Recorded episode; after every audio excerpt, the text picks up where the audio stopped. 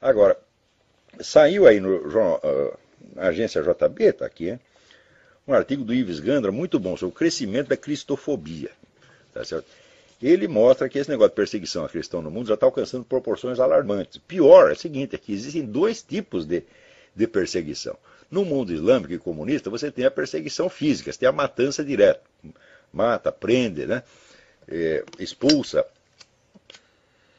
E no Ocidente, você tem o cerco, o cerco legislativo cada vez mais engenhoso, cada vez mais astucioso, porque eles sabem que eles não podem, não podem entrar, vamos dizer, num ataque direto, não pode proibir a religião, como se fez na União Soviética, né? porque vai ter uma reação popular muito grande. Então o que, que você faz? Você cria pequenas legislações e pequenos regulamentos que vão pouco a pouco tornando impossível o culto religioso. Hum? leis que obrigam o indivíduo, o, o crente, a agir contra a sua religião. Por exemplo, está lá a instituição católica, agora a instituição católica é obrigada a distribuir camisinha e anticoncepcional. E é obrigada a indicar clínicas de aborto. Então você coloca, você impõe ao indivíduo o dever de violar a sua consciência religiosa. Se ele não violar a consciência religiosa, ele vai para a cana. É uma técnica que já foi usada no tempo da Revolução Francesa, em que eles fizeram um juramento, quer dizer, obrigava o clero a jurar fidelidade a um governo que era antirreligioso, anticristão. E quem não jurava fidelidade era expulso, da, expulso do próprio clero. Por quê? o governo assumiu o controle do clero, de maneira que os padres, todo o dinheiro que eles recebiam para o seu sustento vinha do governo e não da igreja. O governo tomou todos os bens da igreja, a partir daí ele pagava um salário para os padres. Então, padre virou emprego público. Então é o seguinte, agora ou você jura a fidelidade ao governo, ou nós te tiramos do clero. Então, não era uma perseguição em massa, era uma perseguição um por um que isolava as pessoas tá certo? e as deixava indefesas contra o governo. Exatamente a técnica que estão usando agora. E estão usando em toda parte. Isso quer dizer, vamos falar o português claro, existe um no mundo, em plena execução, um processo de extinção da religião, especificamente da católica. Não dá para esconder mais. É uma coisa uniforme em todo mundo, as técnicas são as mesmas e a possibilidade de ser coincidência é zero. Vocês leiam, no livro do Lee Penn, False Down, que eu já, eu já mencionei aqui, tem toda a documentação do projeto de implantação de uma religião biônica mundial. Esse projeto está em plena fase de implementação. E toda essa gente, Dilma Rousseff, eh, Gilberto Carvalho, está tá tudo trabalhando para isso. Não se iludam. Você pode, não só você pode falar contra o cristianismo, como é absolutamente obrigatório falar contra o cristianismo. Você verá, recentemente na cidade de Santa Mônica, na Califórnia, foi proibida a exibição pública de presépios. Hein? Quer dizer, o negócio está cercando. Vocês viram, o, em 1954, o grande filósofo católico, filósofo teólogo católico, Dietrich von Hildebrand, num livro que se chamava A Nova Torre de Babel, ele escreveu o seguinte: ele disse, olha, recentemente o combate anticristão mudou de fase, mudou de etapa. Na era liberal, que era assim entre o século XIX, né, democracia europeia, essa coisa toda, é, o pessoal falava mal da igreja, mas o cristianismo ainda estava imbricado nos valores, nas instituições, nas leis, no ensino, etc, etc. Mais recentemente, diz ele, começou-se um esforço na esfera intelectual para repudiar totalmente o cristianismo. E ele dá como exemplo as obras do Jean-Paul Sartre, o existencialismo ateu, essa coisa toda. Só que esse combate anticristão, naquela época, estava na esfera das ideias, era coisa de intelectuais. Então, hoje, se Dietrich von Hildebrand estivesse vivo e fosse fazer uma reedição do seu livro, ele teria que dizer o seguinte: agora passou por uma terceira etapa. Hum? A, a, Torre de Babel estava em planos naquela época, agora passou para a construção efetiva. Ou seja, a briga saiu do terreno das ideias, já não são mais intelectuais discutindo, e entrou no terreno da ação prática efetiva. Ação prática efetiva que se manifesta por dois lados. Primeiro, a matança geral de cristãos. Quer dizer, estão morrendo aproximadamente de 100 a 150 mil cristãos católicos protestantes por ano por motivo de perseguição religiosa exclusivamente no mundo. Dificilmente sai, que dificilmente, rarissimamente sai uma linha, sai uma notinha na mídia.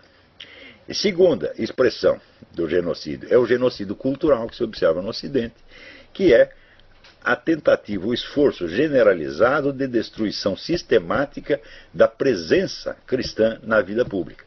Então, o que está se procurando fazer é implantar em todo o Ocidente um sistema igual ao do Irã, onde você pode ser cristão na sua casa, na sua vida privada, tá até na privada, você tem que se fechar no banheiro para você ser cristão ali dentro. Porque se abriu a boca para falar de cristianismo na vida pública, tu vai para cana. Isso é o que está se implantando no Ocidente desde já. Ao mesmo tempo e pelas mesmas vias e através das mesmas pessoas e grupos que estão promovendo leis e campanhas de proteção à religião islâmica, que se tornou intocável. É claro que corre muito dinheiro por baixo disso. Né? Então, Eu diria que manter o homem do filminho na cadeia tem esta função secundária, já é para reforçar né, o caráter intocável da religião islâmica. Ou seja, você pode falar contra o cristianismo, você pode falar o que quiser. Agora, contra o Islã, existe o crime de blasfêmia que é punido no Ocidente, nos Estados Unidos. O rapaz está lá por crime de blasfêmia contra a, a religião islâmica. Hum? Agora, Contra o cristianismo, você pode fazer imagem de Nossa Senhora cheia de merda, você pode pegar um crucifixo jogar dentro da urina, você pode fazer o que você quiser, porra. E é, aplaudir tem verba pública para fazer isso. Então, esse é um bom motivo para manter o menino na cadeia. É para lembrar as pessoas sutilmente, olha, não abra a boca contra o Islã porque nós te pegamos. Né? Quer dizer, a lealdade do seu Barack Obama né, ao radicalismo islâmico é uma coisa notória. Inclusive, você vê, o que, que estava fazendo em Benghazi o embaixador Chris Stevens? Ele estava lá distribuindo armas aos chamados insurgentes, entre os quais há inúmeros membros do Hamas e da Al-Qaeda. Agora aqui, ó, o Ministério Público pede que a frase Deus seja louvado seja retirada das notas de reais. Fala, ó, Deus não está precisando de notas de reais, tá? Né? Mas, mas se tirar, para Deus não vai fazer a menor diferença. Né? Agora, isso faz parte do genocídio cultural. Quer dizer, você retirar todos os sinais da religião da vida pública, fazer recuar para a vida privada e, no fim, criminalizá-la e persegui-la. Então você tem o genocídio físico nos países comunistas e islâmicos e o genocídio cultural no Ocidente. Acontece o seguinte: o genocídio cultural sempre é preparativo do genocídio efetivo. E sempre foi assim: quer dizer, primeiro você quebra a espinha dorsal da comunidade, que são os seus valores, suas crenças, tá certo? o seu espírito de unidade, tá certo? Daí você pode mandar os caras para cadeia ou para o pelotão de fuzilamento que ninguém mais liga. Então, você veja, este cara aqui, ele é evidentemente um cúmplice moral do genocídio anticristão mundial. E a mídia, quando não noticia o que está acontecendo, o silêncio né, deliberado também é colaboração com o genocídio. Se vocês estudar a legislação internacional a respeito, vocês verão que todas estas condutas, quando praticadas contra os judeus, foram consideradas cumplicidade e crime. Só que os cristãos são bestas, eles não se lembram de usar a lei em favor deles. Mas estude a legislação internacional e vocês poderão legitimamente acusar todas essas pessoas, toda essa perseguição anticristã, de cumplicidade com o genocídio anticristão no mundo. Porque, como disse recentemente a primeira-ministra da Alemanha, Angela Merkel, ela disse claramente: olha, a comunidade cristã é a mais perseguida do mundo. É claro que é. Nenhuma outra comunidade tem 150 mil vítimas por ano. Nem mesmo em guerra. Né? Quer dizer, isso aí, 150 mil vítimas por ano, isso aí são seis guerras do Iraque por ano contra os cristãos. Hum? Agora, quando morre um desgraçado, um terrorista, ou quando você abre a boca para falar dos assassinos de cristãos, ah, todo mundo se escandaliza, isso é perseguição, é racismo, é eurocentrismo, é não sei o que. Quer dizer, agora, se o pessoal cristão não quer se defender, ou não quer acreditar no que está acontecendo, então eles mesmos se tornam cúmplices da sua própria liquidação. Então daí se você quer morrer, meu filho, ninguém segura. Né? Ai, ai,